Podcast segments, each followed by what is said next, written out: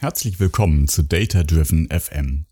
Data Driven ist der neue Podcast für die Data Driven Economy von Next Statista. Ich bin Florian Holländer und ich freue mich, in dieser ersten Staffel euer Gastgeber zu sein. Unser heutiger Gast kommt aus Frankfurt dazu, Marco Adelt, der Mitgründer und CEO des digitalen Versicherungsmaklers Clark. Mit Marco spreche ich darüber, wie das funktioniert, mit Automatisierung über eine App das zu tun, was sonst ein klassischer Versicherungsmakler persönlich tun würde. Wir sprechen darüber, wie diese Maschine tickt und wie Mensch und Maschine bei Clark Hand in Hand arbeiten. Es geht um das Geschäftsmodell, darum, was aus den Daten alles noch gewonnen und gemacht werden kann und könnte. Und am Ende geht es auch nochmal um ein ganz besonderes Kinderbuch. Ihr könnt also gespannt sein. Bevor es losgeht, aber wie immer noch zwei Kurzinweise für euch. Erstens, ihr findet Data Driven FM im Podcast Player eurer Wahl, bei Apple Podcast oder Spotify zum Beispiel einfach Data Driven in einem Wort eingeben. Und wenn ihr mögt, gebt uns gerne ein paar Sterne dort, das hilft anderen, Data Driven auch zu finden. Und zweitens, die Shownotes zu dieser Folge gibt es unter datadriven.fm slash 3 und dort, na klar, zur Sicherheit auch nochmal die Links zu abonnieren. So, genug der Vorrede, ab ins Gespräch, viel Spaß.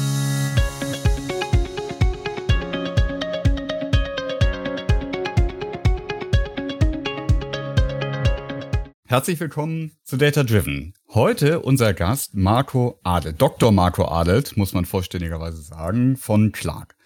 Marco ist, obwohl er promoviert hat, nicht so alt, aber alt genug, dass in seinem ersten Job er gar keine eigene E-Mail-Adresse hatte. Und dazu kommt noch, dass Marco zumindest beruflich jeden Tag eine ganze Menge Faxe immer noch bekommt, was ich kaum glauben kann. Marco liest immer gerade mindestens ein Buch und Marco macht sich auch stark dafür, dass man Extreme Ownership schon in der Grundschule einsetzt. Mal gucken, über welche von diesen Aspekten wir heute alle reden können.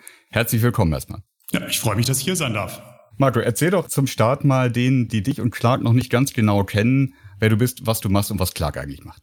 Ja, du hast mich ja gerade schon perfekt ähm, eingeleitet in den, in den Podcast. Da habe ich gar nicht so viel hin, hinzuzufügen, aber es, du hast tatsächlich recht. Ich habe, als ich in den Job eingestiegen bin, nach der Schule, also ich habe es nicht traditionell gemacht und äh, habe nach der Schule dann ein Studium angefangen, sondern tatsächlich mal in den Job eingestiegen, habe äh, eine kaufmännische Ausbildung gemacht und da Tatsächlicherweise, ich hatte nicht mal eine E-Mail-Adresse und habe Face-to-Face Kunden beraten. Und die E-Mail-Adresse kam dann natürlich sehr schnell dazu. Ähm, ich hm. muss dann noch ergänzen, das war Ende der 90er Jahre. Und natürlich kam dann sehr schnell die E-Mail-Adresse, aber ich stimme dir auch zu, ich bekomme heute noch Faxe. Ähm, das liegt in unserem Geschäftsmodell. Wir kooperieren mit knapp 160 Versicherern. Und ähm, das ist so, dass das Fax immer noch ein sehr beliebtes Medium ist und tausende von Faxen ähm, jedes Jahr bei uns eintrudeln. Und von daher, was die Kommunikationswege angeht, wirklich eine spannende Sache, obwohl ich gar kein Fan davon bin. Ich bin erstens kein Fan von E-Mails und erst recht kein Fan von Faxen. Aber trotzdem bestimmen sie halt immer noch immer noch das äh, Leben. Und du hast zusammen mit zwei Co-Gründern ja 2015 Clark ins Leben gerufen.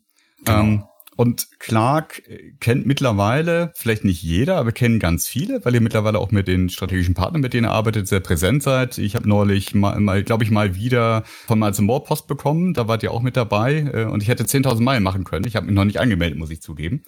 Was ist denn die Clark-App und was macht man mit der? Ja, du hast ähm, die Clark-App, die jetzt erstmal rund um das ganze Thema Versicherung. Ähm, du hast ja wahrscheinlich auch ein paar Versicherungsverträge zu Hause in deinem Ordner stehen. Und so geht es auch den meisten Deutschen. Äh, die Deutschen haben im Schnitt sechs Versicherungsverträge pro Kopf und zahlen pro Jahr da äh, an die Versicherungsunternehmen um die zweieinhalbtausend Euro. Ist relativ viel. Wenn man mal so auf sein Ausgabenportfolio schaut, ähm, die Versicherungen kommen in der Regel immer an Nummer zwei. Und Nummer eins sind sind halt die Mietausgaben oder wenn du Immobilieneigentum hast, die Hypothek. Aber Nummer zwei halt schon die Versicherungsausgaben, zweieinhalbtausend Euro jedes Jahr, ein recht großer Batzen. Und das bekommst du auch so schnell nicht weg, ähm, weil das ja in jederlei Hinsicht äh, deine, deines Lebens du damit Sachen absicherst, sei es dein Auto, deine Gesundheit, äh, deine, deine Arbeitskraft, deine Familie. Ganz viele von diesen Verträgen, die machen auch sehr viel Sinn. Die Frage ist nur, ob es dir Spaß macht. Und äh, das ist natürlich eine rhetorische Frage. Versicherungen sind in der Regel so beliebt wie Fußpilz und da ändert auch eine App nichts, ähm, um dass man eine blaue Schleife darum macht. Trotzdem ist es halt eine wichtige Sache. Es ist ähnlich wie eine, ähnlich wie eine Steuererklärung. Du musst es machen, es ist eine wichtige Sache und ähm, du musst dich darum kümmern. Und die Frage ist, wie du es tust. Mhm. Und ähm, dafür gibt es halt die Clark-App. Dafür haben wir uns 2015 zusammengetan und seitdem arbeiten wir Tag und manchmal auch Nächte dran. Das war diese Idee in die Realität umsetzen. Äh, ein einfacher Weg, dass man nicht traditionell seine Versicherung organisiert, sondern dass man das mit einer App tut und dass man nicht regelmäßig einen Berater mit Krawatte und Aktenkoffer in seinem Wohnzimmer sitzen hat, sondern dass man selbst enabled ist, dass man selbst empowered ist, möglichst viel selbst zu machen. Und wenn man halt eine Frage hat, dass man das dann über modernere Kommunikationswege, du hast zu Anfang schon mal das Fax genannt, das gibt's bei uns nicht, aber dass man über modernere Kommunikationswege, ein Chat oder auch ein Videocall oder ein normales Telefonat, dass man darüber seine Versicherungsangelegenheiten managen kann und halt verabschieden kann sich äh, von der alten Welt, auf die die meisten so gar keine Lust mehr haben. Ja. Das heißt, vom Grunde des Geschäftsmodells her seid ihr ein Versicherungsmakler.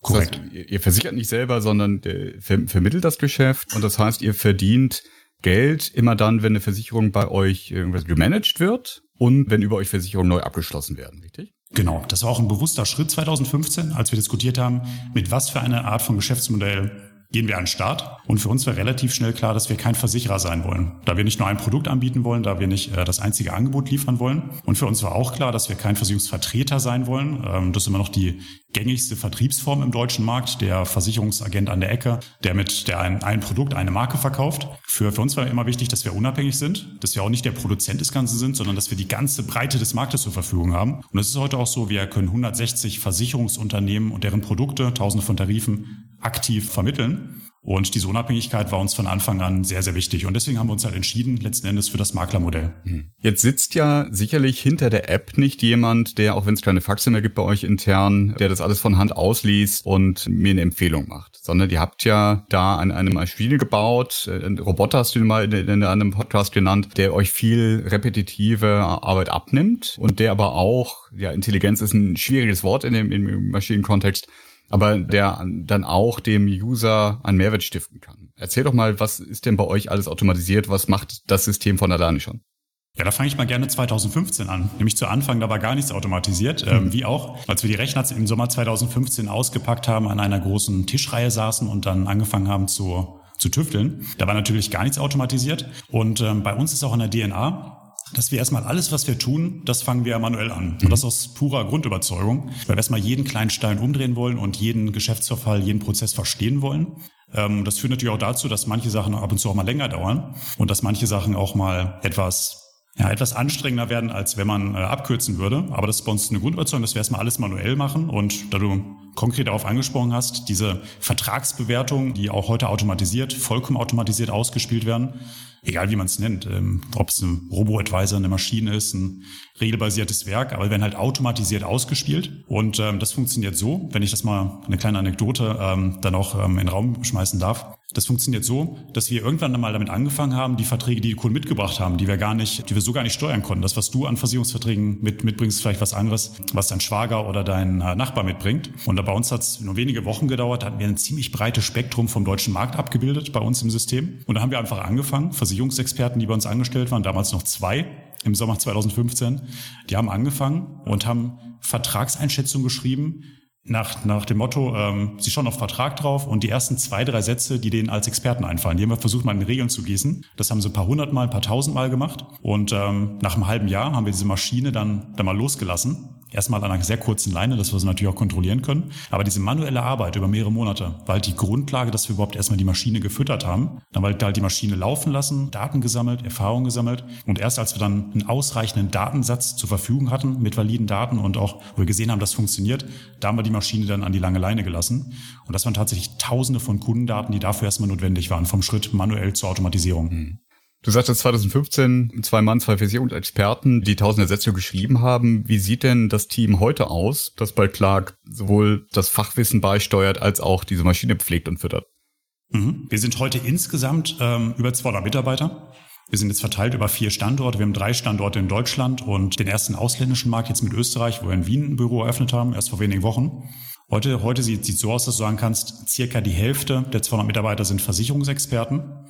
Dann kommen mal 60, 70 Prozent von, dem, von der anderen Hälfte kommen aus dem Tech- und Product-Bereich und der Rest sind Business Development und Marketing-Experten. Aber daran siehst du schon ungefähr dass das Gewicht, ähm, dass die Hälfte aus Versicherungsexperten besteht. Das drückt auch aus unser Selbstverständnis. Also wir wollen nicht alles end-to-end -end online machen. Mhm. Also wir sind ein, kein reines Online-Modell, sondern wir sind in gewissen Bereichen Hybrid-Modell, weil wir, wenn wir auf die Versicherungslandschaft schauen, dann sehen wir Produkte, die wir end-to-end -end online abbilden wollen. Wir wollen immer auch dem Kunden natürlich die Möglichkeit lassen, wenn er eine Frage hat, dass er über einen Chat, über eine Videoberatung, über ein Telefonat mit uns kommunizieren kann. Aber gewisse Produkte denken wir end-to-end -end online und bauen so auch die Customer Journeys. Bei gewissen Produkten glauben wir heute noch nicht an die digitalen Journeys. Mhm. Da hört das Digitalprodukt an einer gewissen Stelle auf und dann findet der Handover zu einem unserer Experten statt. Und dann sprichst du halt ein bis zwei Stunden mit diesem Experten, weil wir sehen, dass der Mensch bei einigen Produkten in einigen Geschäftsvorfällen deutlich im Vorteil ist, wenn es um Empathie geht, wenn das auch um komplexere Sachverhalte geht. Und das, das führt auch dazu, dass gut 100 Leute bei uns im Team aus versicherungsfachlichen Berufen kommen. Das heißt, die sind nicht nur da, um das Fachwissen in die Maschine zu speisen, sondern die sind auch im direkten Kundenkontakt bei euch. Korrekt, mhm. genau, das ist eine Mischung. Ähm, sowohl Personen, die gar keinen Kundenkontakt haben, die, du musst dir eher so vorstellen wie Maschinenführer, die stehen hinter der Maschine, mhm. wenn du mal das Bild vor Augen führst und ähm, die füttern diese Maschine mit äh, Ideen mhm. und beobachten die natürlich auch und äh, wenn das Kundenfeedback mal negativ ausfällt, dann gehen sie die Maschine rein, stoppen die Maschine, gucken, was da passiert ist. Und das sind von den Berufsbildern her, wenn du, wenn ich mir überlege, wie die, wie die Leute 2015, zwei davon, die sind tatsächlich auch noch da, so Mitarbeiter der ersten Stunde, die haben ganz traditionell in der alten Welt gearbeitet. Mhm. Die haben äh, Face-to-Face Kunden beraten, draußen in der Agentur, ähm, haben eine gute, gute Ausbildung genossen, aber haben relativ wenig zu tun gehabt mit digitalen Hilfsmitteln und mit, mit digitalen Geschäftsmodellen. Heute haben sie kaum noch Kundenkontakt, stehen hinter dieser Maschine, mhm. denken eher in Regeln, ähm, übersetzen die, die Ideen ähm, für unsere IT-Entwickler, für die Developer. Und daraus ist auch ein ganz neues Berufsbild entstanden, was wirklich auch spannend anzusehen ist, dass äh, Personen aus der alten Welt, Mitte, Ende 20, ein ganz neues Berufsbild auf einmal haben. Äh, auch ganz tolle neue Jobopportunitäten, die sich da entwickelt haben in den letzten vier bis fünf Jahren. Woran seht ihr denn, ob dann das Entscheidungssystem oder die Algorithmen, die ihr gebaut habt, gut funktionieren? Erstmal prüfen wir natürlich ganz viel selbst, machen ganz viele Qualitätstests, bevor wir die Maschine überhaupt erstmal loslassen. Die spannendste Frage ist dann natürlich, wenn das Ganze erstmal im Live-Betrieb ist. Und da sitzen wir voll auf den Kunden, ähm, dass wir einzelne Bewertungen, die wir rausgeben, Vertragsbewertungen, dass wir die bewerten lassen mhm. und so jeden Monat tausendfach Kundenfeedback einholen. Und dass wir da auch täglich einen Frühindikator haben, wenn, wenn wir sehen, dass äh, das eine dass ein Bewertungstext ähm, fünfmal am Tag eine schlechte Bewertung bekommen hat, dann gehen wir natürlich proaktiv rein und gucken, müssen wir da irgendwas abstellen, was hat sich da getan, äh, muss man was anpassen. Mhm. Also erstmal, wir holen tausendfach das Kundenfeedback ein. Das füttern wir aber auch an. Äh, diese Experten, die hinter der Maschine stehen, äh, bleiben wir mal bei diesem Bild, ähm, die schauen sich natürlich auch unabhängig vom Kunden den Markt an. Mhm. Die lesen ganz viele Fachmedien jeden Tag, lesen Newsletter, lesen Fachzeitschriften, um zu schauen, was tut sich eigentlich am Markt. Gibt es neue Testberichte? Wie schließen Produkte in den verschiedenen Produktgattungen ab? Ähm, Gibt es neue Produkte, die wir, die wir aufnehmen müssen in der Bewertung? Und das in Summe führt dann dazu, dass wir uns externe Quellen anschauen, aber auch ganz aktiv den Kunden tausendfach einholen und somit am Ende des Tages die Maschine dann auch füttern, wenn es notwendig ist.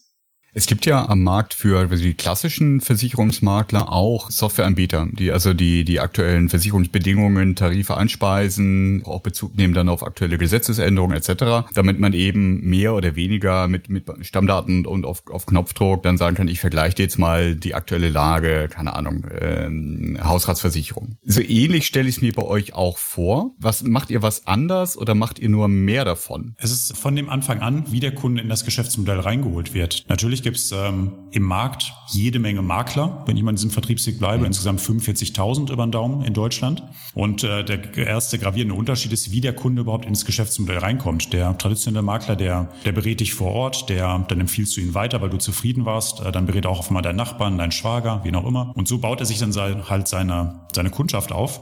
Und im Schnitt kannst du sagen, dass ein analoger Makler 1000 Kunden mhm. hat im Laufe seiner seiner Berufszeit. Und der erste gravierende Unterschied ist, wie der Kunde überhaupt reinkommt, mit welcher Erwartung er reinkommt. Bei uns ist es halt so über die verschiedenen Marketingwege, über die Wege, die der Kunde zu uns findet. Das ist natürlich die Erwartungshaltung, dass er online seine Versicherung managt, dass er nicht mehr den traditionellen Makler vor Ort hat, sondern ähm, ein, ein digitales Modell, ein Online Modell hat. Das ist schon mal der erste, der erste wichtige Unterscheidungspunkt. Das heißt, wenn der Kunde dann reinkommt, der, äh, der zweite Punkt, ist, äh, was dann passiert. Nämlich nicht, dass du irgendwas verkauft bekommst, dass, äh, dass ein Beratungsgespräch stattfindet, sondern der erste Punkt, dass du eine Transparenz gewinnst über das, was du eigentlich schon hast. Da kann ja jeder, jeder von deinen Zuhörern kann ja mal den, den Test machen. Äh, da ich davon ausgehe, jeder hat mehrere Versicherungsverträge zu Hause stehen, ob man aus dem Stegreif weiß, ob man mit wenig Aufwand weiß, was ist das denn eigentlich? Was habe ich denn, was habe ich denn da abgeschlossen? Was zahle ich da eigentlich?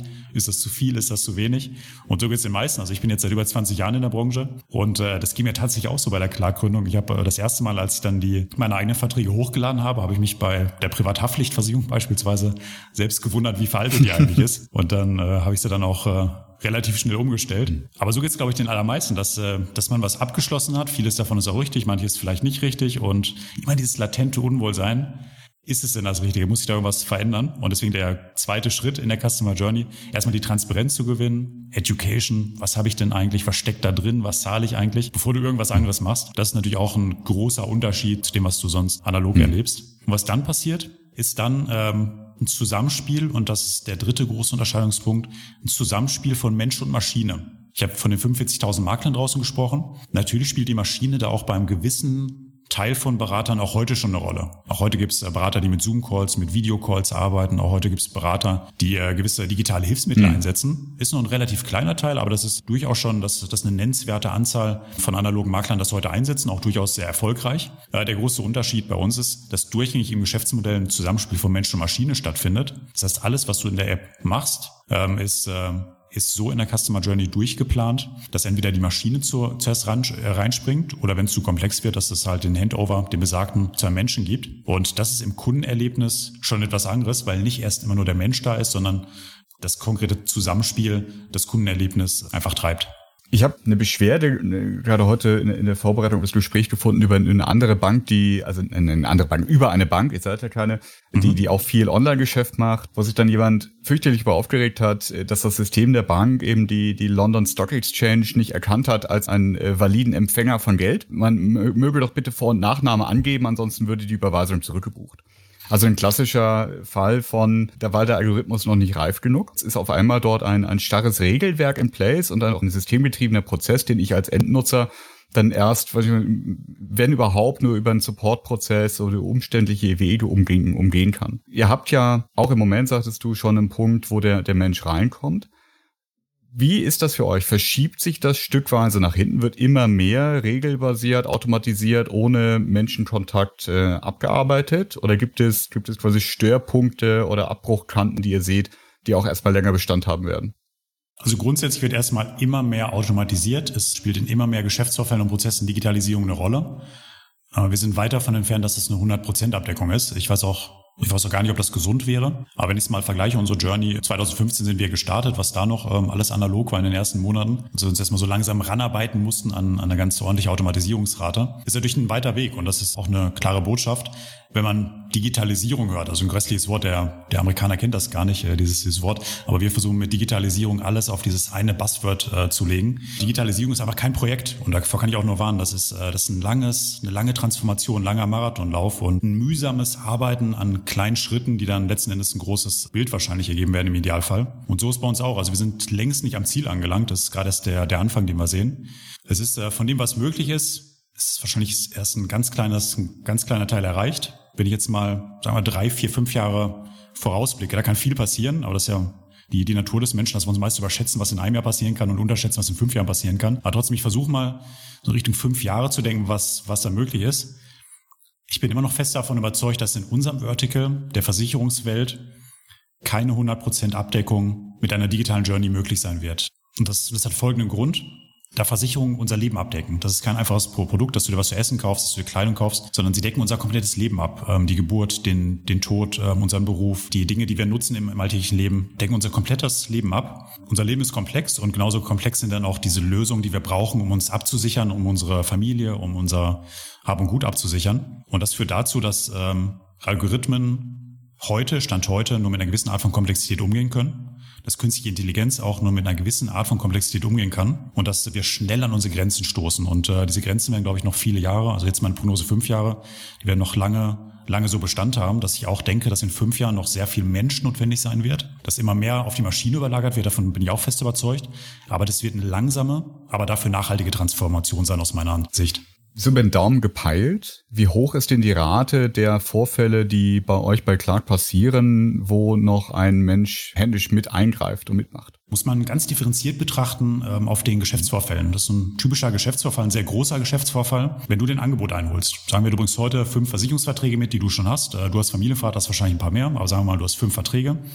Die bringst du mit und du willst einfach mal checken, gibt es denn was Besseres? Gibt es was anderes? Habe ich Alternativen? Dann füllst du einen kleinen Fragebogen aus damit wir auch mal sicherstellen können, äh, das, was du in deiner in deinem Vertrag stehen hast, das kann ja total mhm. überaltet sein, weil du es vor ein paar Jahren abgeschlossen hast. Du kannst gestern geheiratet haben, gestern noch ein Kind bekommen haben. Deswegen fragen wir immer einmal nach, ähm, wie denn der aktuelle Stand ist. Und diese Daten, die du dann fütterst, das dauert meistens eine Minute, wo dann die ähm, absolut wichtigen Eck Eckpunkte nochmal abgeklopft werden. Das, was dahinter dann folgt, um dir ein passgenaues Angebot zu legen, da kannst du heute beim Daumen sagen, das ist zu 80 Prozent mhm. automatisiert.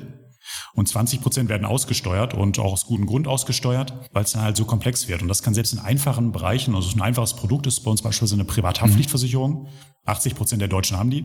Und wenn du deinem Fragebogen sagst, ach du, ich habe eine 8 Kilo Flugdrohne, das ist mein größtes Hobby und ähm, die lasse ich äh, jedes Wochenende in meinem Garten steigen, das ist ein richtig, äh, richtig fetter Brummer, ist in den meisten Verträgen nicht abgedeckt und das wird in der Automatisierung ausgesteuert und äh, da kümmert sich dann tatsächlich ein Mensch drum. So gehen wir sehr geschäftsvorfallbasiert vor, dass du über den Daumen sagen kannst, diese Art von Aufgaben sind 80 Prozent auf die Maschine übertragen, weil es ist einfacher regelbasierte Algorithmen dahinter sind, äh, die man's, mit denen man es abbilden kann und 20 Prozent, die wir dann im Faktor Mensch abfangen. Du sagst es eben zwei Stichworte, die, die mir immer die, die Ohren spitz machen. Das eine war künstliche Intelligenz und das zweite war Transparenz. Je nachdem, wie, wie man die Maschine laufen lässt und lernen lässt, geht ja im, im, in der Blackbox auch Transparenz flöten. Mhm. Wie ist das bei euch? Könnt ihr jede Entscheidung, die das System trifft, so nachvollziehen, dass den Menschen zu erklären wäre? Oder gibt es bei euch auch schon Algorithmen, äh, Maschinenlernsysteme, die etwas ausspucken. Ihr könnt nur sagen, das ist eben, das ist der Input, das ist der Output und es gefällt uns, was rauskommt. Es ist heute ein rein regelbasiertes System mit regelbasierten Algorithmen, ähm, das stets ein Mensch da sitzt, der eine Maschine füttert, diese Regeln erstmal definiert und dann natürlich auch übersetzt für unsere Entwickler. Deswegen ist es immer nachvollziehbar und ist bisher rein natürliche mhm. Intelligenz, äh, noch keine noch keine künstliche Intelligenz und und da war ich auch vor. Ähm, das ist natürlich ein riesen Buzzword. Mhm. Also ich komme sehr selbst aus der Unternehmensberatung, habe dort fast zehn Jahre gearbeitet und auch damals, also ich bin bis äh, Mitte 2015 habe ich den Beruf auch noch so ausgeübt, hat mir immer Spaß gemacht, toller Beruf und auch da künstliche Intelligenz war schon ein riesen Buzzword auf den berühmten Folien und heute glaube ich noch viel viel mehr. Aber da bist du näher dran, da kannst du vielleicht gleich mal einen Satz zu sagen. Ich merke natürlich auch heute, wenn ich die sozialen Medien anschaue, mir die Printmedien anschaue, künstliche Intelligenz ist, es wird gehypt, es, das wird als Wording relativ inflationär genutzt. Ähm, ich behaupte mal, 95 Prozent der Menschen, die darüber sprechen und schreiben, wissen gar nicht, was das eigentlich ist. Da wäre ein bisschen mehr natürliche Intelligenz äh, zu, zu empfehlen. Wirkliche künstliche Intelligenz braucht so viele Daten, also die können wir selbst als Startup, wir haben jetzt 200.000 Kunden, daraus eine künstliche Intelligenz zu bauen, ist fast utopisch. Das traue ich wirklich aktuell großen Datensammlern, also gar nicht negativ hm. gemeint, aber großen Datensammlern wie einer Amazon, einer IBM mit dem Watson, einer Google zu, die dann natürlich auch tolle Ergebnisse mit künstlicher Intelligenz zum Beispiel bei Voice Recognition erzielen können. Bei uns ist halt regelbasierte Algorithmen basierend auf natürlicher Intelligenz. Künstliche Intelligenz ist noch reine Zukunftsmusik. Ja, du fragtest, wie, wie wir das sehen, ich muss mal ganz kurz den Stuhl rucken und was holen. Jetzt kommt die Geheimdokumentation.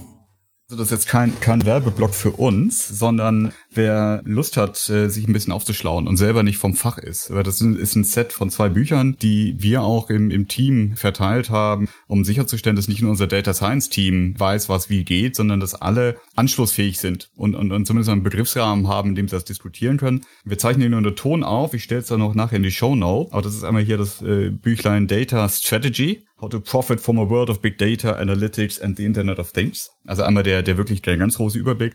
Und wer es ein bisschen genauer wissen möchte, der liest äh, Data Science for Business. Das ist dann schon ein bisschen dicker. What you need to know about data mining and data analytic thinking.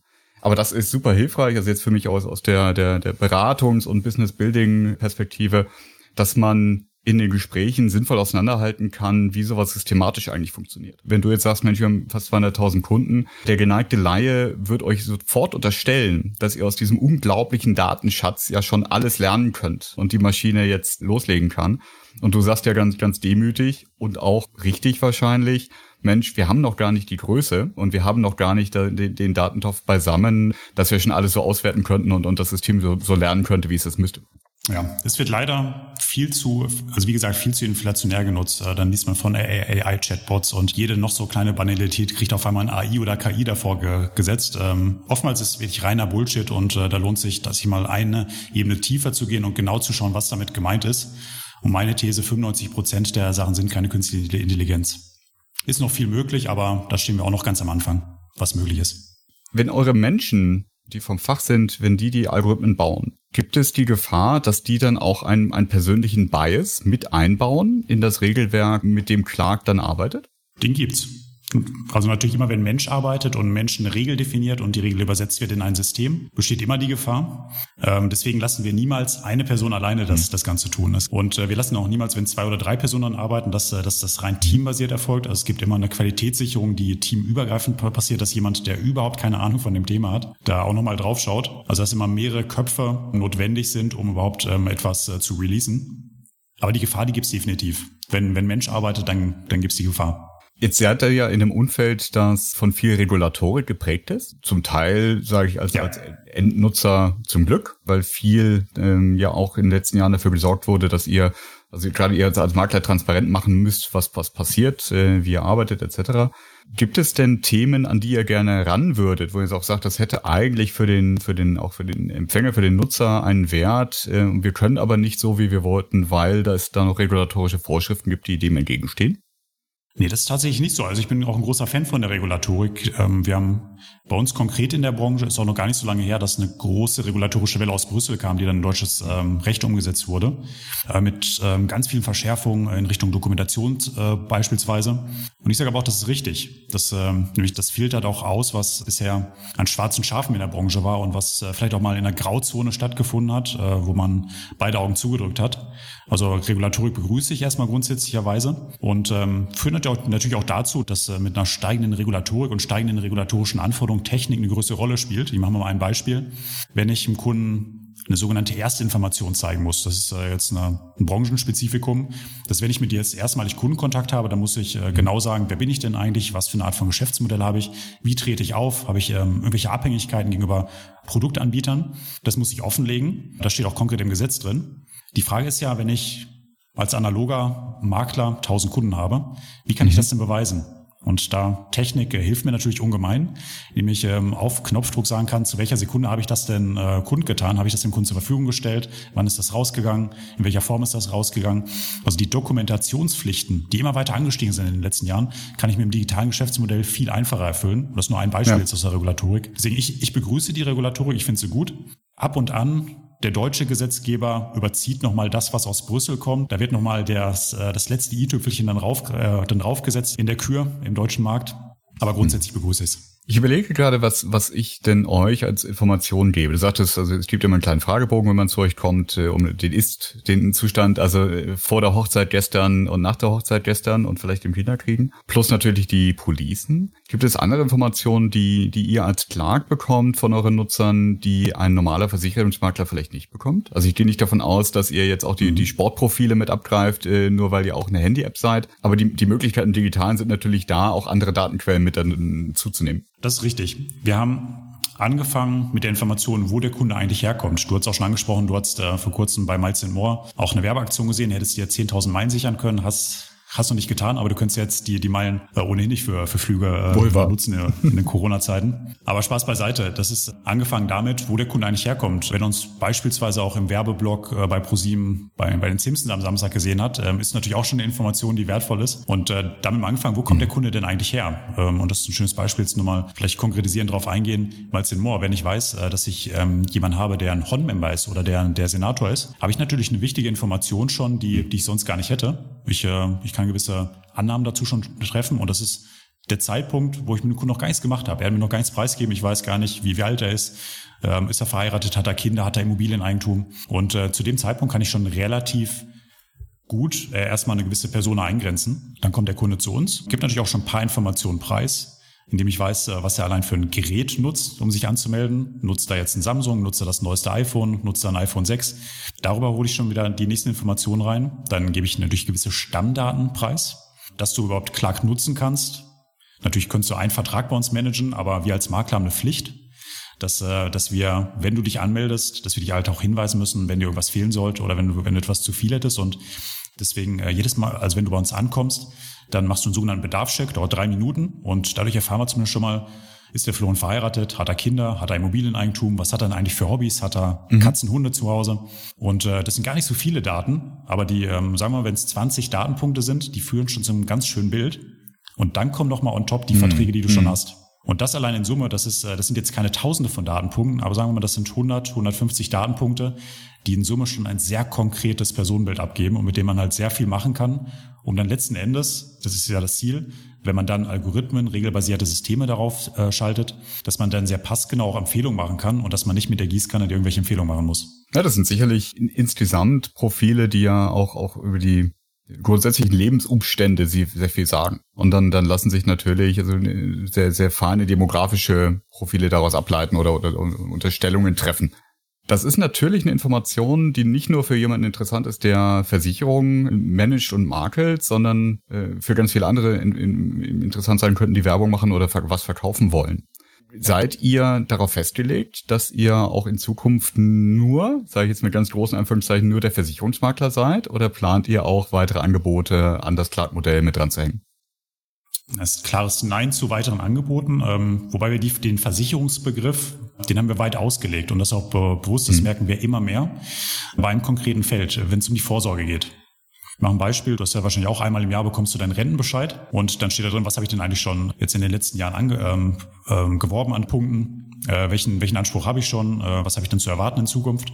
Und äh, den Augenblick, wenn du dann sagst, das reicht mir aber nicht, und so geht's ja den allermeisten, dass sich auf die gesetzliche Rente nicht äh, verlassen möchte, dann fängt das Überlegen an. Die, die Antwort lautet ja nicht nur, nicht nur auf Versicherung. Da gibt es auch tolle Möglichkeiten, dass man eine betriebliche Altersvorsorge machen kann, dass man auch private Förderungsmöglichkeiten äh, anzapfen kann, wie bei einer Basisrente, mhm. einer Rürup-Rente und so weiter. Aber die Versicherungswelt ist halt einfach eine, eine Option davon. Und du kannst natürlich auch an den Kapitalmarkt gehen. Es gibt Investmentmöglichkeiten, kannst Immobilieneigentum erwerben, äh, dann auf der Suche nach einer Baufinanzierung sein.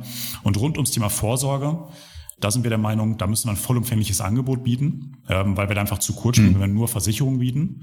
Also da wollen wir auch zum Vollsortimenter werden an der Stelle, äh, mit Baufinanzierung und Investmentmöglichkeiten. Was darüber hinausgeht, was wir nicht machen werden, ganz klares Nein, dass wir auch Stromtarife vermitteln, dass wir in Geschäftszweige gehen, auf einmal Reisen vermitteln. Also wir sehen uns, äh, wir haben eine klare Kernkompetenz, die wollen wir auch maximal gut ausfüllen und links und rechts davon möglichst hm. oft Nein sagen. Das heißt also, ihr strebt nicht an, so ein, ein Check24-Bild darzustellen, egal was ich miteinander vergleichen möchte oder wo, wo, wo es darum geht, etwas abzuschließen, Handy, Versicherung, Urlaub. Das wird Clark nicht werden. Nee, stimmt. Ähm, nee, eine zweite Check24, die werden wir ganz, ganz bestimmt nicht. Trotzdem, also ich bin auch Check24-Kunde, habe dort auch schon verschiedene Sachen drüber gemacht.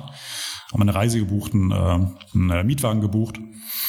Und ähm, das klappt auch wirklich super. Tolle Customer Journeys, beeindruckend, was sie aufgebaut haben. Aber es ist halt ganz klar ein transaktionales mhm. Geschäftsmodell. Und das ist auch wahrscheinlich die größte Unterscheidung zu unserem Geschäftsmodell, dass ähm, der typische Check24-Kunde kommt gar nicht zu uns. Ähm, wenn du einfach was vergleichen möchtest und das, und das mhm. möglichst noch selbst machen möchtest, dich, äh, dich äh, selbst um alles kümmerst, ähm, dann gehst du dahin. Was wir sehen, äh, dass wir eher den beziehungsorientierten Kunden haben, der, der sagt, ich will mich eigentlich gar nicht drum, drum kümmern, äh, ich will es äh, ja managen und ähm, wenn ich mal eine Frage habe, noch, äh, noch, mal, noch mal mit jemandem sprechen. Also eher ein beziehungsorientierter, langfristiger mhm. Ansatz, der über Jahre geht, anstelle des transaktionalen Ansatzes. Äh, das unterscheidet uns ganz klar von Vergleichsportalen. Wie stellt ihr denn diese Beziehung her und, und wie haltet ihr sie? Denn also natürlich lässt sich das wunderbar in der Kontaktkette automatisieren, aber wenn ich die x-te Push-Nachricht von der App, von der, x-beliebigen App bekommen habe, die, die am Ende darauf abzielt, dass ich wieder aktiv werde, was tun soll äh, oder antworten soll, dann ist das was anderes, als wenn ich einen Informationsanruf oder, oder keine Ahnung, ein persönliches Treffen habe. Wie macht Clark das? Das ist ganz wichtig, wenn du ins Geschäftsmodell kommst. Wenn du dich anmeldest, dann sind die ersten Wochen sehr entscheidend, um das Vertrauen erstmal aufzubauen. Wenn du das, wenn du persönlichen Kundenkontakt hast in der analogen Welt, passiert das ja über das Erstgespräch, dann, äh, dann weißt du schon nach wenigen Minuten, hm. vertraue ich dem gegenüber oder nicht, äh, gehe ich gehe ich diese Reise ein. Wenn du ins digitale Geschäftsmodell einsteigst, dann dauert es in der Regel ja schon ein paar Tage oder Wochen, äh, bis du dir ein finales Bild darüber machst. Vertraue ich dem Ganzen? Fühlt sich das gut an? Werde ich auf einmal überschwemmt von irgendwelchen Spam-Nachrichten? Und ähm, diese ersten acht bis zwölf Wochen, die sind da sehr entscheidend. Und tatsächlich, als wir an den Start gegangen sind, als die Ideen also uns, aus uns rausgesprudelt sind, ähm, als wir noch relativ wenig Kunden hatten, aber die Ideen äh, wahrscheinlich größer waren als die Kundenanzahlen in, in, in Stücken, äh, da haben wir rausgehauen, was, was ging. Und ähm, das geht natürlich auch nach hinten los. Wenn, wenn der Kunde überschwemmt wird an, an Nachrichten, wenn ich in der ersten Woche mhm. mal 20 Nachrichten kriege, dann, dann ist das mehr schlecht als recht, auch wenn die, äh, selbst wenn die Inhalte gut sind. Und da muss man tatsächlich Mittel finden und äh, auch eine Entschuldigung an die Kunden, wenn wir es mal überziehen, weil immer noch äh, die Ideen wahrscheinlich größer sind als die, äh, als die Nicht-Ideen. Aber wir versuchen uns da schon zurückzuhalten, dass wir versuchen auf ein Maß zu reduzieren, das nützlich ist. Also wir sagen so als Daumenregel ein guter Kontaktpunkt pro Monat. Ab und zu übertreiben wir es auch mal. Ähm, aber da muss man einfach versuchen, ein Mittelding zu finden, dass man da auch nicht das Vertrauen verspielt an der Stelle. Das ist das Digitalprodukt. Ähm, bei relativ schnell merke ich es, wenn der Kunde bei uns einen persönlichen Kontakt hat wenn er uns anspricht über den Messenger und dann ist auch in Kontakt, den persönlichen Kontakt mit einem von unseren Experten. Oder wenn er sich, ähm, wenn sich ein Kunde beraten lässt zu etwas, zu einem komplexeren Thema, äh, zum Beispiel zu einer Altersvorsorgeberatung, wo er dann nochmal mhm. zwei Stunden im Gespräch ist mit, mit dem Berater, wo man sich äh, zu zwei, an zwei, drei Tagen verabredet. Da baut man natürlich auch, ein, auch eine Beziehung auf, die dann auf die mhm. Clark-Marke abstrahlt. Und das haben wir das, das Zusammenspiel von Mensch und Maschine an der Stelle. Und das muss letzten Endes aber ein ein Bild ergeben. Und das ist äh, vom Product Management, für den Product-Bereich natürlich eine ganz schöne Herkulesaufgabe, dass du eine Customer Journey digital managen musst, äh, dass du aber auch weißt, es gibt unzählige persönliche Touchpoints im Geschäftsmodell über ein Messenger, über Telefonate, Videotelefonie und das in Summe muss dann ein Bild geben, äh, weil du natürlich auch bei jedem einzelnen Kontaktpunkt äh, Trust verlieren kannst und Trust aufzubauen dauert lange, das kaputt zu machen geht super schnell. Jetzt habt ihr euch ja selber noch eine Zusatzkomplexität ähm, geschaffen, dadurch, dass ihr in einen ausländischen Markt expandiert seid. Österreich, und das ist ja eurer Ansage nach bei weitem nicht der, der letzte, äh, der sein soll auf der Liste. Was bedeutet das denn für das System, ähm, auch, auch für euer Arbeiten? Wie viel könnt ihr einfach Copy and Paste oder mit einem zusätzlichen Server abfangen? Und wie viel muss dann für einen lokalen Markt äh, separiert und neu aufgebaut werden? Ja, es ist ein Testen. Also es ist nicht so einfach, dass, ähm, dass wenn du ähm, Lebensmittel verkaufst oder wenn du Kleidung verkaufst, dann ist der Schritt ins Ausland relativ einfach. Es ist immer noch eine große Herausforderung, aber es ist relativ einfach zu unserer Art von Geschäftsmodell. Äh, du hast schon gesagt, die Regulatorik, äh, die ist sehr, sehr treibend, aber auch die, die Eigenart von, von den lokalen Märkten. Und das ist, äh, wenn man auf die Versicherungspunkte schaut, mhm. sie ist wenig standardisiert. Und ich mache mal einen Vergleich zur Bankenwelt. Äh, wenn du eine Überweisung tätigen möchtest, wenn du eine Überweisung nach Holland machst oder nach Australien machst, nach Kanada machst, dann gibt es ein System, was standardisiert ist mit, mit den IBAN-Nummern und auch ähm, ganz viele andere ähm, mhm. Standardisierungen, die umgesetzt sind, die vom Gesetzgeber so, äh, so vorgeschrieben sind, äh, wo sich die Branche nachrichten musste. Bei uns in der Versicherungswelt ist nicht mal in Europa so, dass wenn man äh, in einzelne Märkte geht, äh, dass es da große Standard gibt. Die Datenstandards in Österreich sind beispielsweise anders als in Deutschland, wenn man es überhaupt in Deutschland als Standard be bezeichnen kann, ähm, mhm. weil sich nicht alle dran halten. Also de facto gibt es nicht gibt es keinen Standard. Und das führt dazu, wenn man in den ausländischen Markt geht, selbst wenn es nur ein kleiner Schritt ist von Deutschland nach Österreich, führt es dazu, dass man das Geschäftsmodell filetieren muss, dass man sich anschauen muss, was sind denn die Gleichteile, die in jedem Markt funktionieren. Und da muss man sich anschauen, was sind die Komponenten im Geschäftsmodell, die man adaptieren muss. Und ich mache mal ein Beispiel. Das kann, äh, das kann eine Kleinigkeit sein, dass dieser Bedarfscheck, von dem ich gesprochen habe, dass äh, dass das komplette Sozialversicherungssystem anders ist. Dass es eine andere Art von Krankenversicherungsregulatorik mhm. in Österreich gibt als in Deutschland und damit natürlich auch diese Regeln anders eingestellt werden müssen. Dass das ähm, Rennversicherungssystem anderes ist, dass das äh, adaptiert werden muss. Und so muss das Geschäftsmodell dann halt adaptiert werden. Hat auch bei uns dazu geführt, wir hatten jetzt den Go Live, hatten wir erst vor kurzem zum ersten Vierten. Äh, wir haben auch mehrere Monate daran gearbeitet, um genau die deutsche Version so mhm. zu adaptieren, dass es auf Österreich passt und äh, ist schon Arbeit, also ist kein Plug and Play. Und dann gibt's ja noch eine, eine letzte Wachstumsperspektive. Neben, also Vollsortimenter werden, mehr Kunden im, im Stammmarkt, neue Märkte. Ihr habt ja auch die Möglichkeit, mit der Technologie-Company, die hinter der, der Customer Facing oder der Brand Clark steht, B2B-Kunden zu bedienen. Und das würde mich als letztes mal interessieren, wie es darum steht, für wen ihr dort quasi mit der Maschine, die ihr gebaut habt, B2B wertschafft. Wir sind also, was uns treibt, was uns als Gründerteam treibt, ist definitiv, dass wir eine große Endkundenmarke bauen. Wir kommen ja von dem Kundenproblem. Wir wollen da eine Alternative bieten. Und das treibt uns auch. Das hat uns getrieben, dass wir uns im Sommer 2015 hingesetzt haben und die Reise begonnen haben. Und das treibt uns auch heute. Das ähm, führt auch dazu noch, dass wir heute das Glänzen in den Augen haben, egal ob es äh, Heiligabend ist, ob es äh, ob's ein Sommerfest ist, äh, dass wir immer, immer, immer daran denken, also immer an den Endkunden denken und äh, für den Endkunden was zu bauen.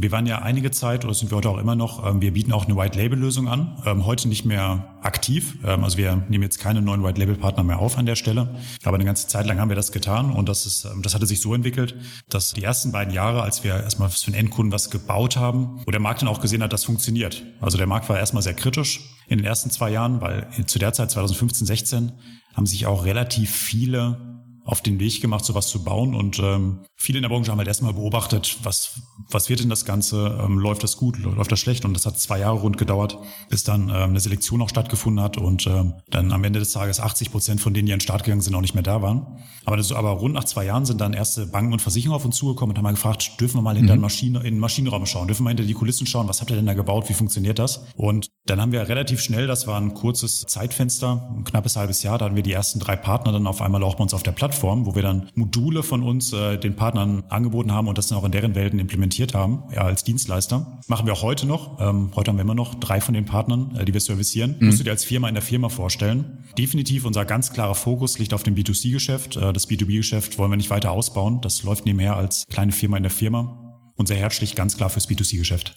Marco, zum Abschluss habe ich noch drei Fragen. Die können wir, also je, je nachdem, dass das kann Rapid Fire sein, aber wir haben noch ein paar Minuten Zeit für den Fall, dass du ausholen möchtest. Das erste ist, äh, da komme ich ja nicht umhin. Welches Buch weil ich, du ja wirklich also unglaublich viel liest äh, und ich das, das bewundere, dass man das durchhält und, äh, und bei dir auch zu merken ist, dass du auch wirklich inhaltlich drin bist und nicht, nicht nur blätterst. Welches Buch empfiehlst du denn zurzeit am häufigsten? Das kommt immer ganz auf den Gegenüber an. Also ich mach's, äh, bei mir ist tatsächlich eine Routine, dass ich jeden Monat, also ich, äh, ich lese auch nicht übermäßig viel. Ich setze mich nicht jeden Abend hin. Äh, das mhm. macht meine Frau wahrscheinlich noch viel mehr als ich. Ähm, ich lese nicht übermäßig viel, aber bei mir ist eine Routine, dass ich immer ein Buch pro Monat lese und das mache ich schon seit Jahren. Und ich freue mich auch mal richtig drauf. Ich habe zu Hause ein, ich noch traditionell ein Bücherregal stehen, also ich mache das eigentlich auf dem Kindle und da habe ich ein riesengroßes Backlog von Büchern, die ich noch lesen möchte. Und äh, für mich ist es wirklich ein Ritual, dass ich am Ende eines Monats dahin gehe und mich dann, dass ich freue, was darf ich denn den nächsten Monat mir, mir raussuchen, was, was lese ich als nächstes. Das ist ähm, jetzt letzten Monat, also wenn ich mal besondere Bücher lese, dann, dann teile ich es gerne auch, zum Beispiel auf LinkedIn. Jetzt gerade in der Krise hatte ich ein Buch angefangen, das hatte ich schon lange Zeit im, im Regal stehen. Äh, trotzdem Ja zum Leben, Leben sagen. Viktor Frankl ist ein Psychologe, der war im KZ und hat als Psychologe darüber geschrieben, wie er das KZ erlebt hat, von der Einlieferung äh, über das KZ-Leben, dann auch über die Entlassung. Das hat mich schon sehr bewegt. Also Bücher nehme ich in der Regel sehr rational auf und äh, das ist tatsächlich mal ein Buch gewesen, was mich sehr beschäftigt hat, wo ich auch lange noch zu überlegt habe. Ähm, aber das ist einfach, weil das Buch gerade sehr präsent ist und konkret auf deine Frage zu beantworten. Es kommt immer ganz auf den Gegenüber an. Ist derjenige, der im Startup arbeitet, ist jemand, der im Konzern arbeitet, ist es jemand, der jetzt in eine Führungsposition erstmalig reinrutscht, ähm, ist es jemand, der eher sein Leben optimieren möchte, der mehr Sport machen möchte. Und so fallen dann auch die Buchempfehlungen auf. Also ich habe nicht die eine, die eine generische Buchempfehlung. Dann lass es uns als konkreter machen. Was würdest du denn jemandem empfehlen, der gerne ein, einen realistischen Blick darauf haben möchte, äh, was, was momentan Technologieentwicklung anbelangt, wo, wo die Trends hinlaufen? Also ne, so zwischen deutscher Kleinmacherei und amerikanischem EPIA. Gibt es irgendwas, was du in der letzten Zeit gelesen hast, wo du sagst, das ist ein realistischer Blick nach vorne? Ja, also schon. Was sehr empfehlenswert ist von, von Käse ähm, Silicon Valley und Silicon Germany. Das ist ähm, ein relativ breiter Überblick, aber so als so, so für den Einstieg, dass man sich wirklich einen schönen Überblick verschaffen kann, was was passiert denn gerade international?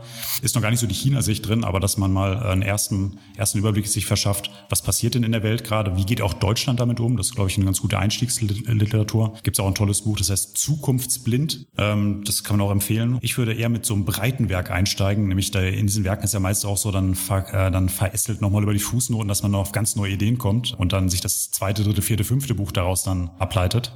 Sehr cool. so vorgehen. Ja, dann können doch unsere Hörer was mitnehmen. Verlinke ich auch in den Shownotes die Bücher. Dann noch ganz kurz. Also Extreme Ownership ist ja auch ein Buch, das habe ich auch na, zur Hälfte gelesen, muss ich zugeben. Ich bin ja. noch nicht ganz durch, weil ich nicht so strukturiert und diszipliniert bin wie du, sondern ich habe so, so einen laufenden Mega-Backlog von Büchern. Und ich habe nur gesehen, dass es das auch in der Kindervariante gibt. Hast du das gelesen und kannst das wirklich empfehlen oder war das ein, ein Twitter-Scherz? Nee, die Kindervariante, die, die gibt's wirklich. Ich habe das, äh, ich habe das Buch Extreme Ownership vor knapp zwei Jahren gelesen. Erstmal ganz normal gelesen und ich habe es mir dann tatsächlich auch ein zweites Mal noch als Hörbuch angehört, weil Jocko Willink, ein ehemaliger US Navy SEAL, der die Führungskräfteausbildung dann von den Navy Seals geleitet ja. hat, der spricht da sogar selbst ein und der, wenn man dieses Bild kennt, wenn man mal Job der sieht auch genauso googelt, aus. Ja. Äh, der, der sieht auch wirklich so aus. Der, der, das ist der breit, der Hals breiter als, als der Kopf und äh, ein extremer Mensch und äh, genauso eine Stimme hat er auch. Und äh, wenn er halt spricht, dann ähm, er macht es so, dass er relativ viel ähm, über, über Ownership spricht, aber dann die Parallelen immer zum, zum Krieg, zum Irakkrieg zieht und das schon brutales Buch, ähm, aber der, der Inhalt, wenn man es mal dann ver, ver, verdichtet auf die einzelnen Lessons Learned, extrem gut. Äh, also es ist definitiv auch eine Top-10-Empfehlung von mir. Und ich habe ähm, tatsächlich, also wenn du das äh, rausgesucht hast, bestimmt schon zwei, drei Jahre her, na, wie sag mal gut zwei Jahre, da habe ich getwittert, wie gut ich das Buch fand und äh, dass ich das meinem Sohn, wenn er mal alt genug ist, also mein, mein Sohn ist jetzt gerade acht, aber wenn er alt genug ist, bevor die Schule fertig macht, empfehle ich ihm das Buch. Und in diesem Twitter-Post hatte ich, glaube ich, auch den Jocko Willing dann verlinkt und dann hat er gesagt, hier, äh, das brauchst du gar nicht. Es gibt, ich habe doch ein Kinderbuch geschrieben, nimm, nimm das doch mal. Äh, das Kinderbuch habe ich mir natürlich auch gleich gekauft, ist allerdings auf Englisch. Äh, mein, mein Sohn hat jetzt in der Grundschule noch kein Englisch, aber sobald er das hat, gebe ich ihm das, steht auch bei uns zu Hause schon im Regal rum. Also ich habe auch mal reingelesen, ich habe auch mal reingelesen, es ist, ist äh, einfach verdaubar, scheint ganz gut zu sein und äh, Kinderliteratur hm. ist relativ rar ja, gesät, ja, was solche Themen angeht. Und last not least, Marco, wo kann man denn mehr über dich und über Clark erfahren? Über Clark ähm, einfach googeln und dann ähm, auf der ersten Trefferseite ähm, einfach mal schauen, wo die Reise hingeht. Wenn ihr mit mir selbst in Kontakt treten wollt, so der führende Kanal ist wahrscheinlich gerade LinkedIn. Da findet das meiste statt, sprechen mich auch die meisten Leute an, äh, findet die meiste Kommunikation statt. Wenn er mich da sucht, Florian vernetzt wahrscheinlich genau. auch mal gerne in den äh, Show Notes, kommt da jederzeit gerne auf mich zu und äh, ich habe immer, immer ein offenes Ohr.